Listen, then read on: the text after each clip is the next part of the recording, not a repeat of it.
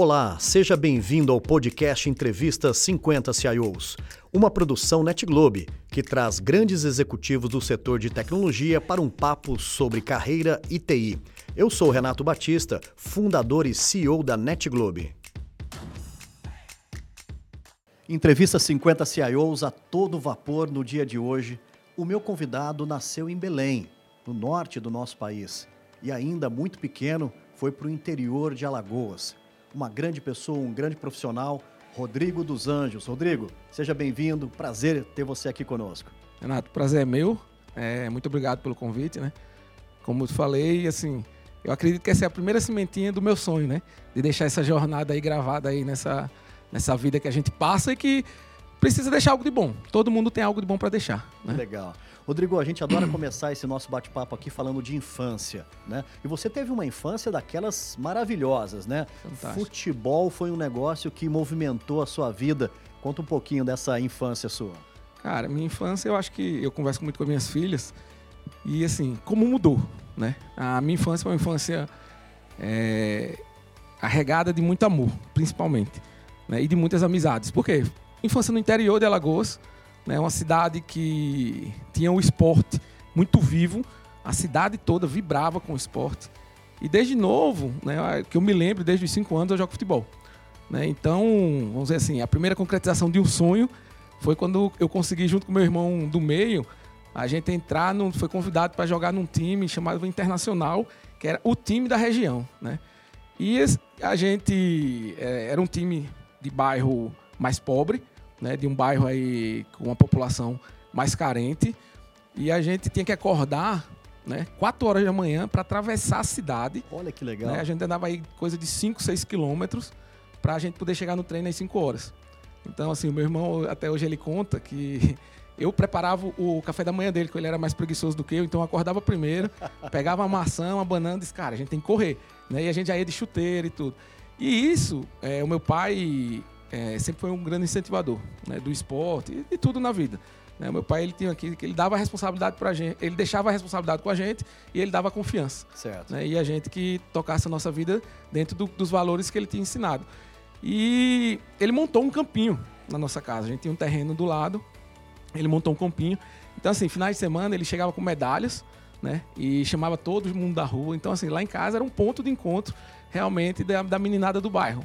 Né? Então, assim, até hoje, quando a gente está viajando, está de férias, é, a gente senta para contar essas histórias, né? Que história maravilhosa. Rodrigo, você tem uma outra passagem na sua vida que é muito legal, que é o início dos seus estudos, né? Eu queria saber um pouquinho como que foi também o início do trabalho, né? E você contar um pouco dessa história, que você começou um curso, um curso de computação e ciências da computação, e depois você fez uma mudança. Então, fala um pouquinho para nós como foi o início do trabalho e também as escolhas dos cursos principalmente na área aí de graduação? Então, quando eu virei essa chave, né? É, você dizia assim, até os 15 anos, quando eu saí para jogar, eu queria ser médico. Né, eu estudava para ser médico. Ah, eu ia ser o Sócrates. Né, eu ia ser doutor e jogador de futebol. Esse era o meu sonho. Né? Só que quando você vai jogar, você meio que deixa o estudo de lado. Eu já era até bem adiantado na escola, mas eu tive que parar e tive não, né? Eu escolhi parar. E é, quando voltei, eu terminei o terceiro ano, na época científica, com meu irmão mais novo. Né? Então, assim, olha o tempo que eu perdi. Né? Meu irmão mais novo, ele tem três anos a menos do que eu. Então, estudei. Quando a gente acabou a escola, o terceiro ano, eu fiquei meio sem saber o que fazer. Meu pai, ele tinha uma firma de representação de utilidades domésticas. E ele falou, cara, você vai ser meu vendedor. Né? Olha falei, só. É, eu falei, poxa, pai, vendedor? É, você tem que aprender a fazer alguma coisa. Você vai fazer o quê? Né? E aí, nessa, eu comecei a trabalhar com ele, ele escolhia alguns clientes, ele dizia, cara, você é bom de conversa, de sentar, as pessoas gostam de conversar com você, então vai dar certo. Né? E aí eu, tá, e eu fui gostando, né? E aí eu comecei a fazer um saláriozinho melhor e tudo, e a minha mãe comprou um computador para meus irmãos estudarem, né? E aí eu vi aquele negócio, meus irmãos lá já tudo antenado lá, mexendo no computador, conectar a internet. Eu, eu era totalmente um, um passarinho fora do ninho, né? Legal. E aí eu falei, cara, eles não estavam em casa, eu falei, vou desmontar para descobrir como é que isso funciona. E aí? Abri o computador, desmontei, tentei separar peça por peça, naquela época tá. você tirava memória, HD, né? Tinha tudo um, um jampeamento para ser feito, não consegui fazer ele voltar a funcionar. Né? E isso aí a minha mãe me pegou no meu pé, né? Uma bronca, o computador era muito caro na época. Né? Era, é. Então, coincidentemente, né, não existe coincidências, eu acho que, que Deus prepara tudo como tem que ser feito. Isso é verdade. E chegou uma escola técnica de Recife, né, em Maceió. E essa escola era bem famosa no Nordeste. Ela estava é, assim despontando como algo para preparar os jovens realmente para esse mundo tecnológico que estava surgindo. Né? Falei, pai, quero fazer a escola técnica. Aí entrei na escola técnica. Então, eram dois anos de escola técnica, com seis meses eu estava estagiando. Né? E aí veio mais uma decisão difícil, né? porque eu cheguei para meu pai e falei assim, pai, não quero mais trabalhar com o senhor, né? vou ser estagiário. E aí ele, cara, mas olha o seu salário, né? Olha o que você vai ganhar como estagiário, coisa assim de 10 vezes menos. Tá. Falei, pai, mas eu não quero. Eu quero ir pra TI, eu quero arriscar. Deixa eu tomar mais essa decisão, né? Tá. Difícil. Ele disse, tudo bem. Então entrei como estagiário, né? E comecei a trabalhar no básico, né, de suporte técnico e tal. Acabou a faculdade de. Acabou o curso de técnico. Entrei para a faculdade de ciência de computação, né?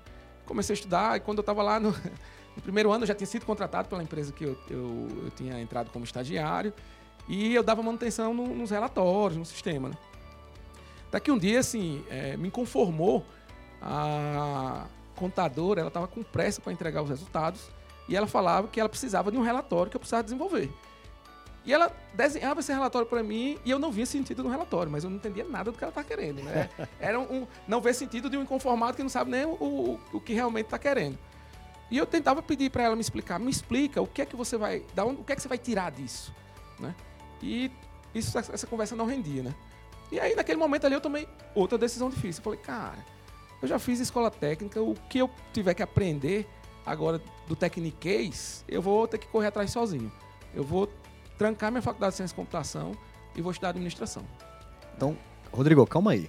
Você cursando Ciências da Computação, que era um dos cursos mais novos da época, né, com um futuro brilhante, e você tem a coragem de trancar e começar a fazer administração, que é um curso já mais genérico, e, e, e, posso entender que isso é uma, uma fome muito grande de conhecer mais o negócio e não só a tecnologia, Rodrigo? Sim, totalmente. É isso? É isso. Que legal. É, é um inconformismo é. de você não fazer por fazer. Esse era o meu, o meu lema naquela época, né? É. Porque aí, quando eu entrei, que eu comecei a conhecer, vamos dizer assim, para meados do curso, a, a discussão mudou, né? Com os usuários e com as áreas.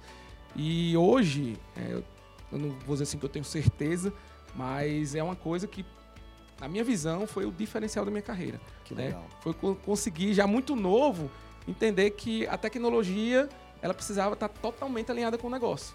Né? Se não tivesse esse alinhamento, é, não faz sentido. É verdade. Né? Não existe tecnologia por tecnologia. É. Né? Principalmente nas empresas que são empresas mais tradicionais. Né? Rodrigo, tem uma característica na sua carreira que eu queria que você explorasse um pouquinho mais você trabalhou mais de 20 anos no mesmo grupo econômico. Apesar em, de que áreas diferentes, né, funções diferentes, os negócios do grupo também, né? Como que é construir né, uma carreira acreditando num grande grupo e você chegou no posto máximo, né? Que um profissional de tecnologia pode chegar dentro de uma corporação. Fala um pouquinho como que foi essa, esses 20 anos na sua vida. É, assim, até mexe um pouco, né, de, de você falar, porque Primeiro que era um grupo familiar, né? E eram famílias distintas. Né? Eu entrei numa construtora que era uma parte da família que cuidava. Certo. Né? E a, a usina, depois quando eu migrei para a usina, era outra parte da família que cuidava. Então, assim, culturalmente tendia a ser igual, mas era totalmente diferente. Olha só. É, a pegada da construtora era uma pegada mais. É, eu acho que pelo negócio exigia isso, né? Mais aguerrida, vamos dizer assim. Tá. Eles ousavam mais. A usina ela já é tem uma estrutura mais robusta, mas ela é mais tradicional. Né? E assim, entrei como estagiário, fui tendo oportunidades, vantagens né, de grupo familiar. Você termina se aproximando dos donos né, e você termina aprendendo muito. Né? Isso eu acho que eu dei muita sorte no grupo econômico que eu entrei, porque realmente as pessoas, os donos desses grupos, eles são pessoas que se preocupam com você e se preocupam em passar o que eles têm para você. Né? Eu acho isso fantástico. Porque imagina se todo mundo estagiário tem a oportunidade de sentar é, ao lado de um executivo e de você escutar a história e do cara se preocupar, cara, você precisa entender disso, né? Então eu, eu tive essa oportunidade. E aí vem a relação de confiança, né? Eu acho que tudo na vida é baseado em relações de confiança, né? Tem um livro aí, A Velocidade da Confiança, que ele tem uma fórmula que quando o, o resultado, né? Ele é, a, é o caráter, né? mais o resultado, na verdade. A confiança é o caráter mais o resultado.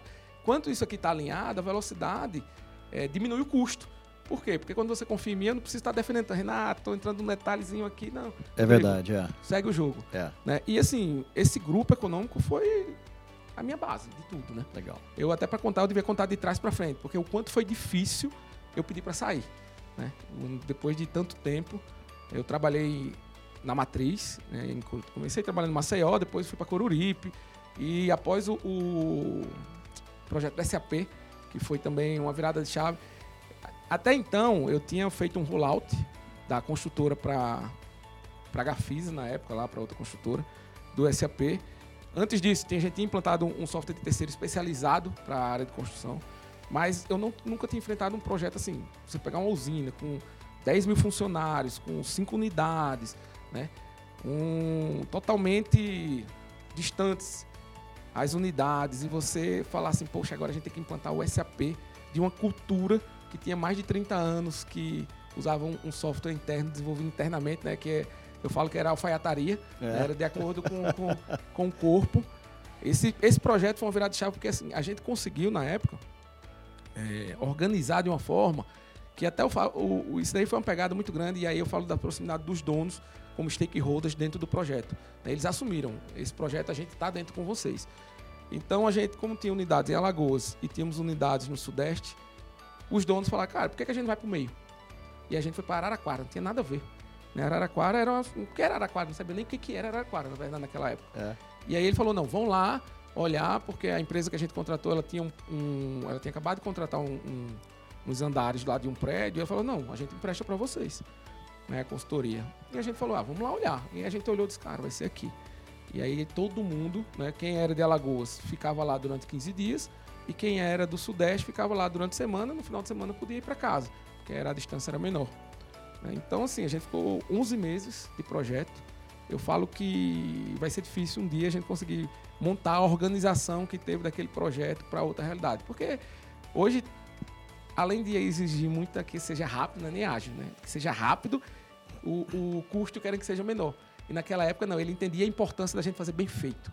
Né? O, na época era o presidente, ele foi para dentro do projeto, ele tinha sessões com a gente semanais, então ele chegava lá, e aí a gente tinha que ir para uma plenária com ele para discutir tudo aquilo lá. Ah, o orçamento veio da cabeça dele. Doutor, mas a gente precisa mudar. Né? É, o orçamento do senhor hoje não, é, não tem link nenhum com a contabilidade. Agora vai ter. Né? Então, esse detalhe a gente discutia com ele. Então, que isso legal. aí foi um, uma, uma curva de aprendizado fantástica. É, isso é muito legal, tem um valor imenso. E só quem passa, né, Rodrigo, por uma experiência como essa, de um grande grupo, né, é, de, de família, ou seja, de empresa de dono, é, tem uma experiência diferente, muitas vezes, de uma, de uma experiência só executiva, numa empresa que seja multinacional e tudo mais. Rodrigo, vamos falar um pouquinho agora, vamos dialogar melhor agora com as novas gerações, falando um pouquinho de legado. Um dos objetivos do nosso programa aqui é deixar registrado histórias de profissionais, de pessoas, né? E deixar um legado da tecnologia brasileira, né? Falando hoje com a experiência que você tem, né? Para quem está querendo entrar no mercado de tecnologia, seja ele mais maduro ou seja um jovem começando do início, qual a mensagem que você deixaria para essas pessoas que gostam tanto né, do nosso segmento e às vezes tem dúvida, não tem aquele incentivo para entrar? É, hoje, assim, eu vejo. Hoje a gente está na crista da onda, né? Tecnologia é, é crista da onda. Mas o que eu falar para os jovens hoje que querem entrar? É, hoje todo mundo linka tecnologia a um bom salário. Esse é um fato. Né? As escolas investem muito nisso, até de dizer assim, não, porque você já sai. Muita, hoje nem escolas, né? Você faz cursos, você já entra realmente com um salário acima da média nacional. Né? Mas o que eu diria é assim, cara, enxerga a tecnologia. A tecnologia é um instrumento de mudança que a gente tem no mundo. Né? Daqui para frente. Não vai ter outro. Eu não imagino outro assim que seja venha mais forte que a tecnologia né? que a gente não vai regredir, né? a gente é. só vai avançar. Então, é, se um jovem entra entendendo o poder que ele tem nas mãos de mudar o mundo, né? a gente fica mais seguro, a gente que já está, né? não no fim da linha ainda, mas que está quase indo começar a descer o, o, o, o monte, de que assim, a nossa tecnologia vai ser feita bom uso. Né? Porque quando você visa só o dinheiro, você vai querer buscar qualquer coisa. Né? Eu, não, eu, na minha carreira, como a gente veio conversando esse, é, até algum momento, eu não dizer assim, Rodrigo, você planejou sua carreira? Eu não planejei. Né? Mas eu sabia aonde eu queria chegar. Isso é ponto. Se eu ia conseguir também, eu não sabia. Eu dizia assim, cara, eu vou me esforçar. É, vamos, pelo cansaço, ninguém vai me vencer. Né? É. Pode acontecer várias coisas, mas pelo cansaço, ninguém vai me vencer. Então, assim, estudo é uma premissa que é um valor né, do que veio do meu pai, que deve ter vindo do meu avô e que é vivo até hoje. Né? Eu falo para minhas filhas, é, sem estudo é muito mais difícil, muito mais difícil. Eu acho que se a gente não, não estuda, e quando eu falo estudar, não é estudar na faculdade, é, hoje em dia a gente tem tantas maneiras de, é. de se conectar, né? de ler, de, de, de se informar. Se a gente não faz isso, a gente é carta fora do baralho. Pode dar sorte, aí é sorte. Né? E ninguém quer ter sorte. Se a gente estuda, se a gente se dedica, é, você, eu acho que você tem um poder de dizer assim, poxa, eu vou dar o passo de acordo com o que eu quero dar. É. Esse é um ponto. Então, eu acho que a primeira mensagem para os jovens é, primeiro entenda a tecnologia como instrumento de mudança, e isso é muito importante, porque tecnologia não pode ser tecnologia por tecnologia. É verdade. Né? E a gente investir e ter mentes aí de transformar essa tecnologia numa coisa que não agregue mais para o mundo. Né? Estude bastante, não tem como. Né? Eu falo para os filhos, estão reclamando lá, mais nova. 14 anos, nossa, meu colégio está muito puxado e tal. Disse, seu pai tem 43 anos e estuda até hoje. É. E estuda todo dia. Né? E tá toda hora lendo. Então, assim, tem que ser uma coisa que isso aí não vai acabar nunca mais. É constante, né? Eu falo para ela.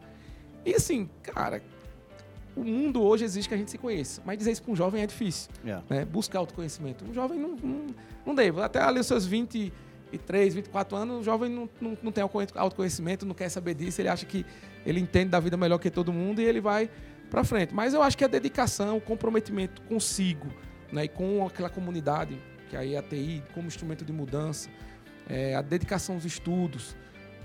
E aí, eu, eu, eu Renato, é, é difícil isso, porque é, você sempre, dentro de mim, eu sempre volto pro básico, entendeu?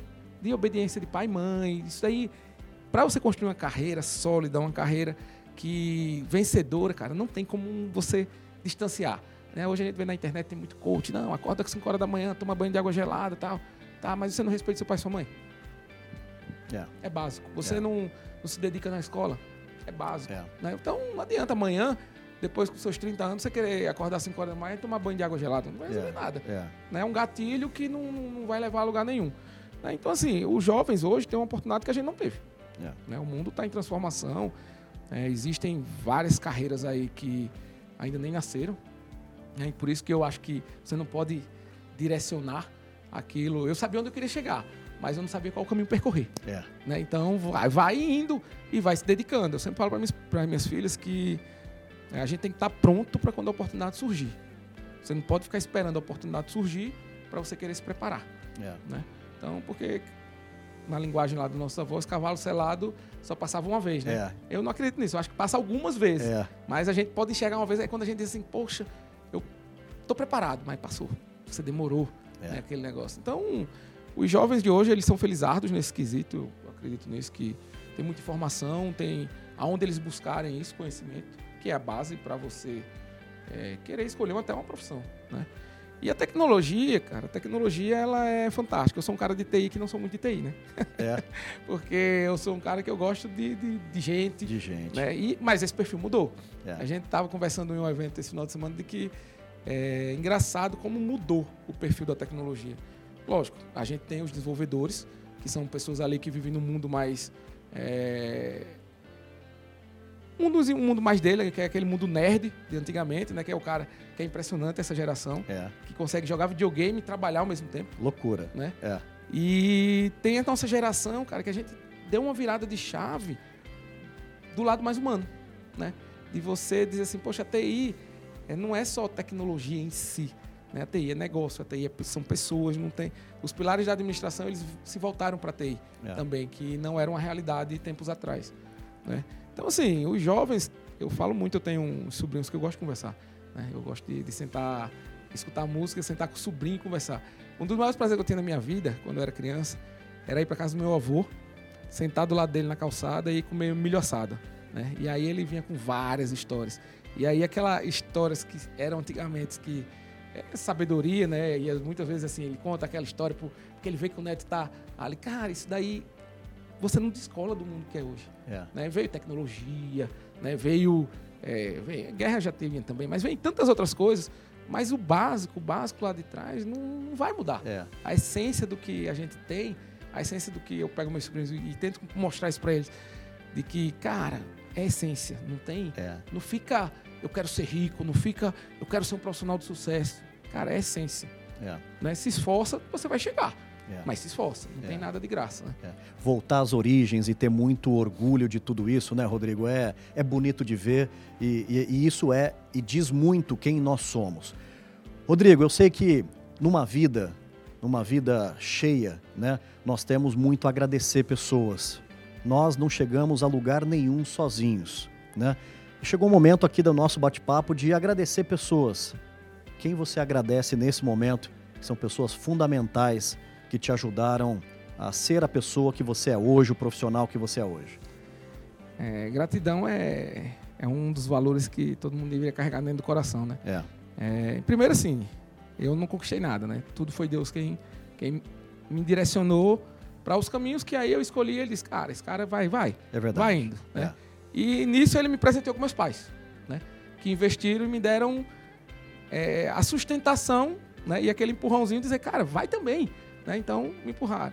E aí, o outro passo veio a minha esposa, cara, porque a minha esposa, ela tinha a carreira dela, né? E quando a gente, o, na época do projeto lá, que quando acabou o projeto, o presidente da, da usina chegou e falou, cara, quero levar você para Minas Gerais. Né? E eu falei, doutor, mas como assim? Né? Minas Gerais? Ele disse, é, cara. Vamos lá conhecer. Aí eu, foi quando eu fui para Iturama e eu falei, cara.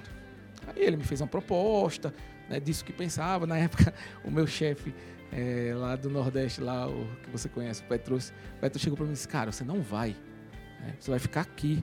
E assim, o, o que o doutor está prometendo, eu consigo para você ficar aqui também. Eu olhei para ele e falei assim, chefe, mas é o dono, né? Como é que eu vou dizer? Ele deve estar tá pensando alguma coisa que eu não estou enxergando, né? E aí, nessa mudança, eu aceitei e fui conversar com a minha esposa. Falei, ah, eu vou. E aí, como é, que foi? E aí eu cheguei para minha esposa e disse, amor, é, surgiu uma oportunidade assim, assim, a gente mudar para Iturama, ali Iturama, mas onde fica Iturama, né? Aí eu disse, não, lá no Triângulo Mineiro, cidadezinha e tal. Ela disse, tá. E aí? Maria Clara tinha três anos de idade, tal, ia fazer três anos de idade. Aí ela falou, ah, amor, vamos. Você acha que vai ser o melhor pra gente? Eu falei, tenho certeza. E aí ela foi nessa loucura. Agora, ultimamente, ela tá assim, né? Ela diz assim, amor, tá bom de mudança.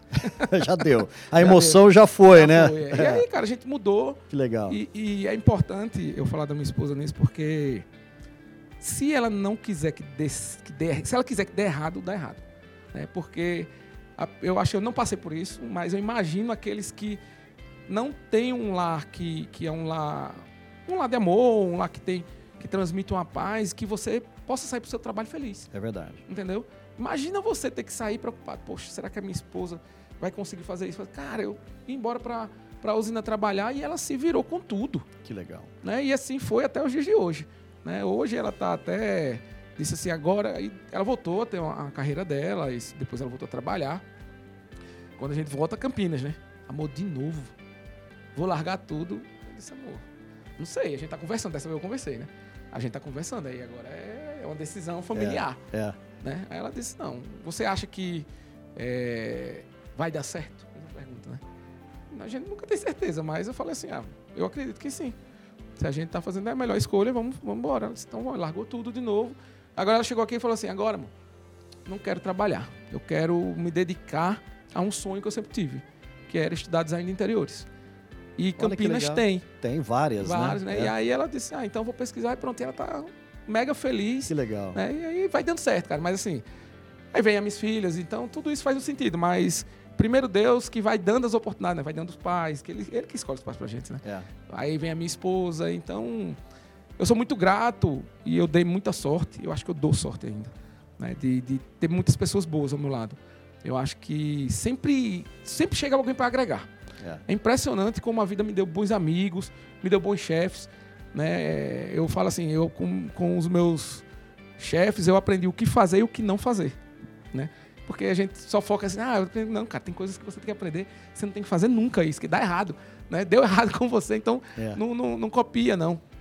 E até hoje, é, no ambiente que eu estou hoje lá na, na Errar, cara, o quanto que eu aprendo. Que legal. É muito fantástico. Você falou do agro lá, a gente falando lá do agro lá atrás, e assim, hoje é tudo novo, é. Né? zerou.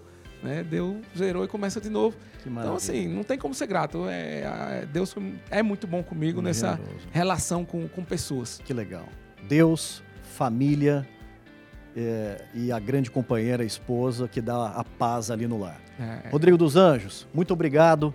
Um super prazer poder produzir esse conteúdo através da sua história, das suas inspirações. E meu muito obrigado aqui em nome de toda a comunidade de TI. E seja mais do que bem-vindo ao programa Entrevista 50 CIOs. Muito obrigado. Renato, eu que agradeço, fantástico, né? Eu ficaria aqui mais uma hora a gente conversando. Eu adoro conversar. É, é, e aí quando a gente vê, eu falo que Deus é bom que traz pessoas boas, né? A gente vê assim, ah, a gente já, já cria uma sintonia muito rápido, né? O Renato aqui, para quem não conhece, né? Muito fácil de lidar, uma pessoa sorridente, já chega é, abraçando, você já diz, poxa, eu estou pertencendo a esse lugar. É. Né? Isso é importante. Então, obrigado pela oportunidade de dividir um pouco da minha, da minha história aí, né? De saber que essa pelo menos vai ficar gravada e que vai perpetuar aí por muitos e muitos anos, né? Se Deus Espero quiser. Espero que reflita e que é, ajude alguém em algum momento, né? Porque é importante você. Eu tive muito disso, eu tenho ainda, né? De você olhar pessoas que que sabe de onde veio, né? Isso. Porque quando você sabe de onde vem, cara, você vai chegar onde você quer chegar. Mas se você esquecer da onde você veio, não tem chance. É. Né? Isso é uma coisa que eu carrego comigo. Né? Eu, eu falo assim, essas mudanças todas, eu, eu, também que eu gosto de conversar, né? Isso é para só finalizar, mas deixa eu conversar. É, mudanças. Mudanças são coisas que mexem com toda a estrutura familiar. Né? Uma vez, eu não lembro quem foi que me contou isso, mas me falaram de um de uma história, eu sei lá se da onde veio essa história, mas que existia uma cidade de um lado e uma outra cidade do outro lado do rio. E existia uma barca nisso. E tinha um senhor muito sábio que era o cara que abria ali a, a balsa para os carros entrarem, para as pessoas entrarem e atravessar para outra cidade, né? E normalmente essas pessoas mudavam de uma cidade para outra. E normalmente consultavam a ele para perguntar assim: Senhor, como que é do outro lado? Né? E aí ele falava assim: Como que é da onde você vem? Aí a pessoa falasse: Não, lá os meus vizinhos são ótimos, é, eu me relaciono muito bem, a minha cidade é muito alegre. Ele falava: Você vai encontrar a mesma coisa do outro lado. E da mesma forma ele falava: Se você dissesse: Não, meus vizinhos são fofoqueiros, não me deu bem com ninguém. Ele disse: Então, senhora, ó vai encontrar a mesma coisa do outro lado. Então, assim. Olha que legal. Somos nós quem construímos o que a gente quer, né? É Isso é a mensagem que ficou para mim. Cara, muito obrigado, de verdade. É um prazer enorme estar aqui. Eu confessei antes de, de iniciar, eu disse, cara, é, um dia eu queria participar daquele, daquelas entrevistas lá do CIOs, porque é uma forma de deixar um legado, eu, a, a, forma como você conduz. Né? E as pessoas que você trouxeram aqui são referências, né? até para mim. Né? Muitas delas, inclusive, né? que participaram aqui são referências para mim. Grandes amigos, mas referências também. Muito obrigado de coração. Foi um prazerzão estar aqui com você. Tá aí, tivemos Rodrigo dos Anjos participando do Entrevista 50 CIOs. Ganhamos muito com essas histórias. Muito obrigado, Rodrigo. Um forte abraço para você. Obrigado. Valeu. Obrigadão. Obrigadão, Renato. E aí, curtiu? Esse foi mais um episódio do programa Entrevista 50 CIOs. Para não perder nenhum conteúdo, siga nosso perfil aqui no Spotify e aproveitem.